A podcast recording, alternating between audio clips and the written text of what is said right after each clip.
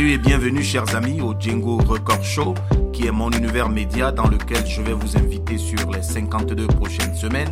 Et selon mon inspiration et ma capacité de production, ce sera peut-être un rendez-vous quotidien de l'analyse de certains faits marquants de l'actualité que je vous offrirai. En fait, je commence une nouvelle aventure avec la production d'audiogrammes dont l'objectif est d'informer, d'éduquer et de divertir. Et bien entendu, je parlerai musique avec des artistes musiciens et des experts du domaine dans Musiki.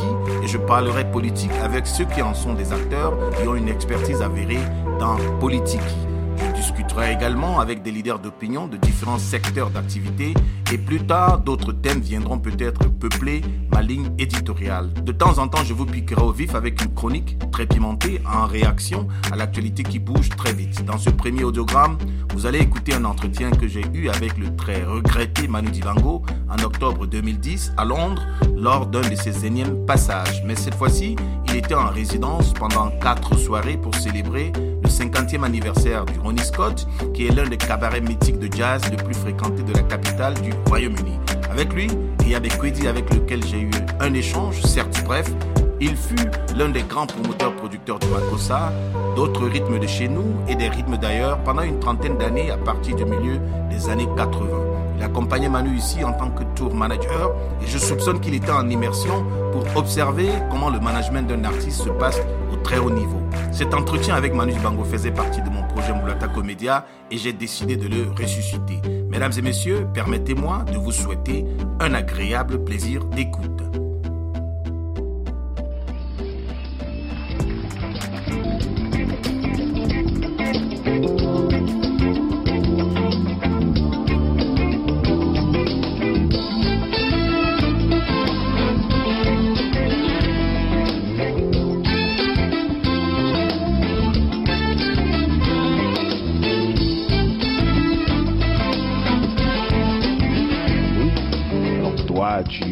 Des choses avant indépendance et j'aimerais savoir ce que l'indépendance du Cameroun signifie pour toi en particulier. Oh, c'est une longue histoire. Hein. Euh, c'est une longue histoire par la bonne. Parce que j'étais là au moment des indépendances. Enfin, j'étais pas au Cameroun en fait, j'étais à Bruxelles. Je jouais aux Anges Noirs. J'ai beaucoup plus connu et vécu l'indépendance du Congo parce que le Congo belge, euh, je venais de rencontrer Kabasele, on avait fait des disques, tout ça, j'ai rencontré les Lumumba, les Kalonji, les Chombe, tout ça. Ils venaient tous aux Anges Noirs, à la boîte de Fonseca où je jouais. Et à l'époque, j'étais beaucoup plus impliqué dans la musique. J'ai jamais été dans une manifestation des étudiants et des trucs.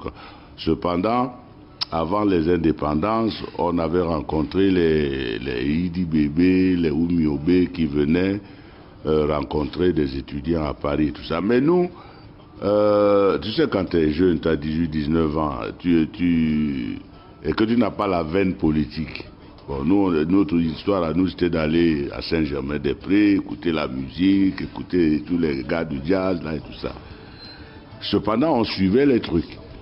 Alors, euh, l'indépendance du Cameroun, je l'ai vécu euh, à, Bruxelles. Et il se trouve que, par le hasard, euh, la première fête d'indépendance que j'ai pu faire, c'était au mois d'août 60.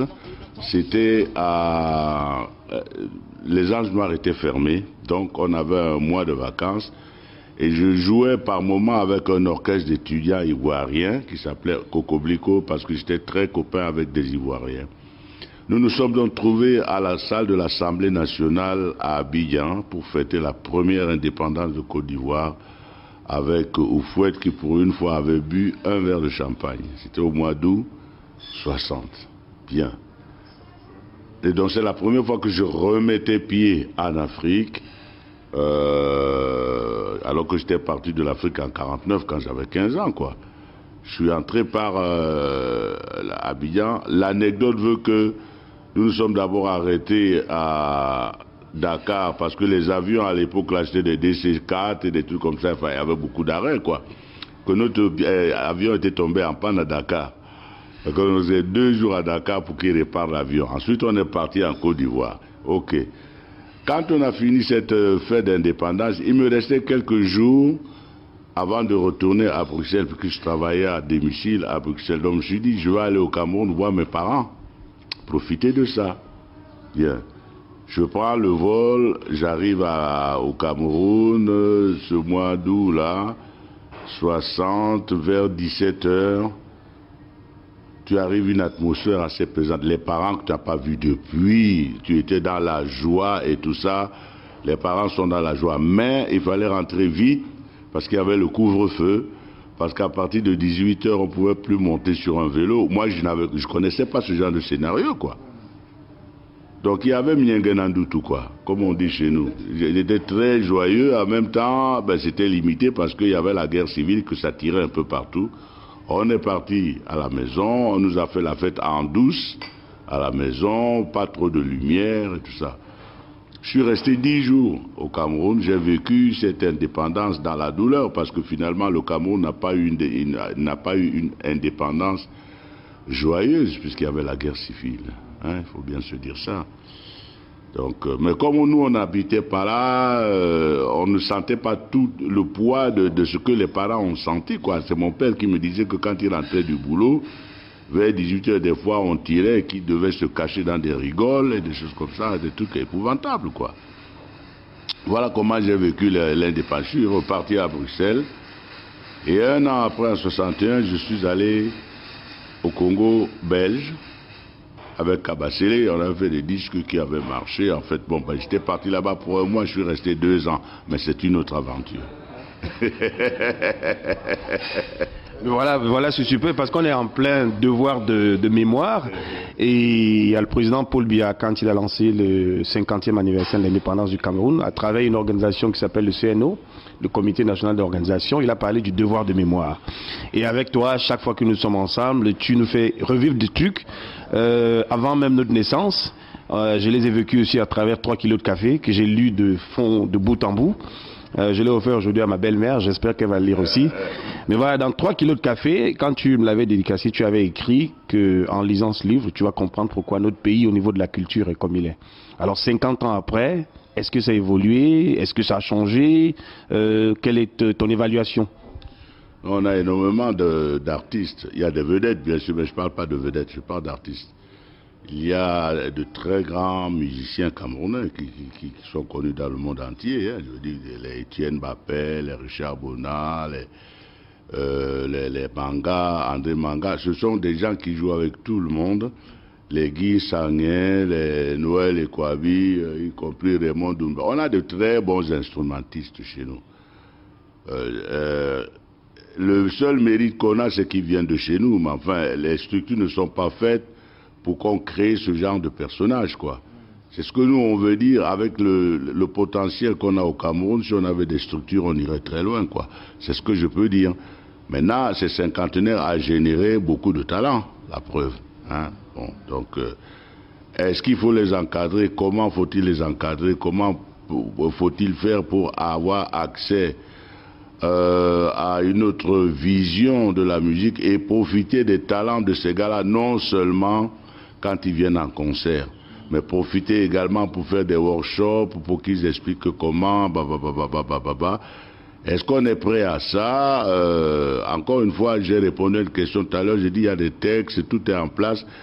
Il faudrait simplement qu'il y ait des hommes, mais ces hommes-là, on ne les crée pas par génération spontanée, ils, ont d'autres, l'environnement ne génère pas toujours euh, ne génère pas toujours de voir le bon côté de l'être humain.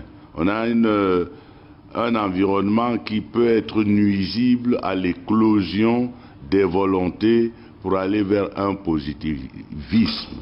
Voilà. Voilà, c'est une très bonne chose, mais ce qui me vient aussi à l'esprit, c'est qu'il y a beaucoup de Camerounais euh, qui sont dit euh, Manu Zibango, il a rien fait, mais moi j'ai lu 3 kilos de café, j'ai discuté avec d'autres musiciens. En 63, un cabaret à côté de Liberman. Tu reviens dans les années 80, tu ouvres notre cabaret à Yaoundé, tu fais venir des gens comme Rhoda Scott, beaucoup de musiciens, beaucoup d'engouement, mais euh, comme tu me l'as dit, ce n'est pas aux musiciens de faire ce travail-là, c'est à d'autres personnes de faire ce travail, peut-être le gouvernement, peut-être à des promoteurs. Chez, nous, aujourd'hui, il n'y a pas d'école de musique, par exemple. Alors qu'on forme de très très bons musiciens, on a de très bons musiciens. Euh, pourquoi il n'y a pas d'école de musique? Pourquoi il n'y a pas d'école d'art au Cameroun? C'est vrai que tu as déjà parlé de ça un peu, mais quelle serait ta réponse? Non, j'aimerais qu'on parle d'autre chose parce que ça, c'est des questions qui, sont rapiécées, usées, rapiécées. Euh, il y a des musiciens, de très bons musiciens, je l'ai dit.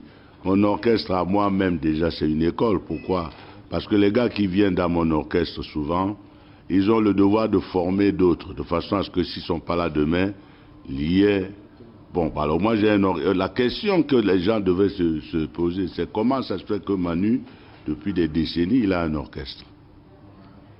Cet orchestre se renouvelle, pour comment ça se fait que ça se renouvelle, hein, et qu'il y a toujours des Camerounais là-dedans. Alors quand on dit que je n'aide pas, et forcément je n'aide pas les incapables, ça c'est sûr. je ne crois pas qu'il y ait quelqu'un qui va aider les incapables non plus. Ceux qui sont capables, ils sont là. La, bonne question, c'est de poser la question aux musiciens. Les André Manga sont passés chez moi, Richard Bonnet est passé chez moi, j'ai joué avec Étienne, je joue avec Guy. Ce ne sont pas les, hein, ce sont pas moi, ils sont pas là. Donc il faut arrêter cette histoire, je n'aide pas. Tout ça, c'est pour alimenter des Congosa, des, des salons de coiffure ou des restaurants. Euh, ça ne fait pas avancer le débat et donc c'est même pas digne de poser ce genre de questions en 2010 quoi. Euh, la question, c'est pourquoi il n'y a pas encore une infrastructure culturelle, alors qu'on a tout pour euh, poser. Il n'y a pas que la musique, il y a aussi les métiers autour de la musique. Hein, comment réparer les instruments Quand vous vous rendez compte du parc des instruments qu'on a chez nous, pratiquement toutes les écoles ont des fanfares maintenant. Bon, ce qui est une bonne chose. Ça suppose qu'il y a des instruments et quand ils tombent en panne, où est-ce qu'on les répare? Bon, ça revient en France. Et c'est des millions qu'on perd. Donc il faut une école, une école, professionnelle des métiers. Voilà des choses que tout le monde sait. Mais tout le monde le sait en fait. Hein. Mais je ne sais pas, euh, il y a une façon de réagir euh, chez nous euh, qui est un peu étrange. quoi. Alors, un, mot très rapide sur le fait que le Cameroun, c'est l'un des seuls pays qui a deux sociétés de droits d'auteur. Ah Et pour moi, bon, je n'ai vu ça nulle part ailleurs. Ici, on a le RPS. En France, il y a euh, la SACEM. Il y a aussi la DAMIS qui s'occupe des artistes, euh, pas seulement les musiciens, tous ceux qui sont dans les œuvres d'art. Alors, au Cameroun, pourquoi ça se fait qu'aujourd'hui, on a deux sociétés de droits d'artistes et les artistes laissent faire? La question, est-ce que les artistes gagnent de l'argent? C'est ça la question. Peut-il y avoir 20 000 sociétés, l'essentiel, c'est que l'artiste à un moment donné s'y retrouve. S'il ne se retrouve pas, mais qu'il est content de ne pas s'y retrouver, de se plaindre simplement, c'est l'artiste qui doit se poser la question comment ça se fait qu'on entend ces musiques à la radio et tout ça qui touche rien. Il ne faut pas accuser quelqu'un de l'extérieur, gars. Ça, c'est une histoire qui concerne les artistes. Est-ce qu'ils sont prêts eux-mêmes à s'organiser? Parce qu'à chaque fois qu'on choisit quelqu'un, c'est jamais le bon. Quand est-ce qu'il y aura le bon pour faire ce, boulot? Il y a eu un bon à l'époque de Bouélé Guillaume qui était un ministre de la Culture, qui avait une vision, qui a fait des choses. On, il y a eu la foi comme, on a fait les fleurs musicales du Cameroun, on a fait tout. Ils ont créé la Socadra à l'époque. Puis les choses se sont liquéfiées euh, au fur et à mesure. Euh, voilà. Donc, conclusion. Il n'y a personne, pas grand monde qui gagne euh, les trucs sur les droits d'auteur. Et les disques étant ce qu'ils sont maintenant avec le piratage, c'est encore pire. C'est encore pire pour les musiciens. Alors, mais si eux, ils sont contents de cet état de situation, euh, c'est eux qui vivent là-bas. Hein.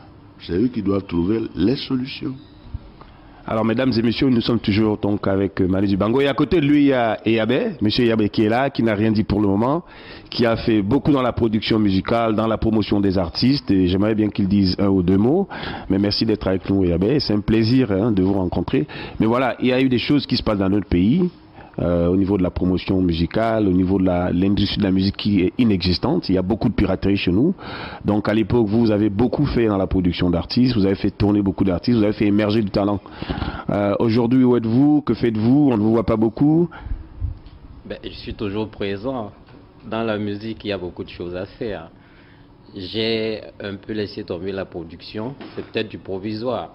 Parce qu'avec la piraterie aujourd'hui, on ne peut pas faire grand-chose. Si on produit, c'est pour euh, avancer avec des artistes et aussi gagner de l'argent. Si on ne peut plus le gagner, on ne peut que baisser les bras.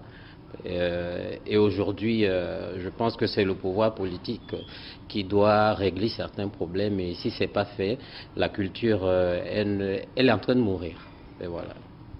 Alors nous avons une super musique dans les années 80. Euh, déjà avait le Makossa qui n'est pas vraiment la musique, la musique de Douala, qui est plutôt la musique de la ville de Douala. Donc aujourd'hui on voit des musiciens comme Etienne Mbappé qui font les ouais, le beau euh, ils rendent ça très jazzy, ça passe, mais beaucoup de Camerounais ne consomment pas ça, ils comprennent pas ça. Ils aiment cette musique populaire de chez nous qui fait danser, qui fait bouger les reins. Et cette musique aujourd'hui elle est aussi dépassée par les autres musiques de l'Afrique de l'Ouest, surtout la musique qui vient de la Côte d'Ivoire je sais plus comment elle s'appelle, c'est le, coupé décalé par exemple, et que les Camerounais reprennent bien sûr. Oh, le, le, coupé décalé, c'est en partie de la musique camerounaise aussi, hein, parce qu'il y a pas mal de nos musiques qu'on retrouve dans le coupé décalé. Et si aujourd'hui euh, tu disais que la musique comme celle d'Étienne Mbappé, tout ça, c'est des musiques qui sont consommées. Hein. Moi, je, ne pense pas qu'elles ne soient pas consommées au Cameroun. Il faudrait euh, un peu plus les promouvoir parce qu'il y a quand même euh, des gens qui, qui l'achètent. J'ai fait beaucoup de distribution de disques, j'ai vendu beaucoup dans du gaz, euh, dans la fusion, tout ça, c'est des musiques qui marchent au Cameroun. Aujourd'hui, c'est toujours la piraterie qui empêche euh, ces musiques-là d'évoluer. On a, on a vu des musiques comme celle d'Henri Dikonga aussi, qui ont quand même euh, traversé tout le Cameroun, toute l'Afrique. C'est des musiques que j'ai vendues un peu partout, que ce soit au, Gabon, en Côte d'Ivoire, au Sénégal. ça marche partout. Alors on peut, on peut imputer la faute à ceux qui nous gouvernent, hein, qui pour eux la culture n'est pas une commodité, ça les intéresse pas du tout. Euh, ils veulent pas que la culture émerge en tant que ça. Mais il y a les musiciens eux-mêmes, les artistes qu'on a chez nous. Est-ce qu'ils sont vraiment professionnels? Sont-ils professionnels les artistes qu'on a? Parce que nous, on vient voir euh, Monsieur Manu Zibango, il nous permet d'entrer ici. Tout à l'heure, il sera Ronnie Scott. Autour de lui, il y a du monde. Hein, d'accord, c'est au moins 30 personnes qui sont nourries par Manu Bango parce qu'il a des musiciens qui ont des familles. Donc il y a des gens qui travaillent autour de lui. Ce que nous on dit en anglais, il y a un setup qui est professionnel. Est-ce que les autres musiciens, comme il le disait tout à l'heure, viennent vers lui pour apprendre tout ça? Je ne demande pas aux musiciens de venir, moi j'ai été de nulle part. Il ne faut pas toujours un peu compter sur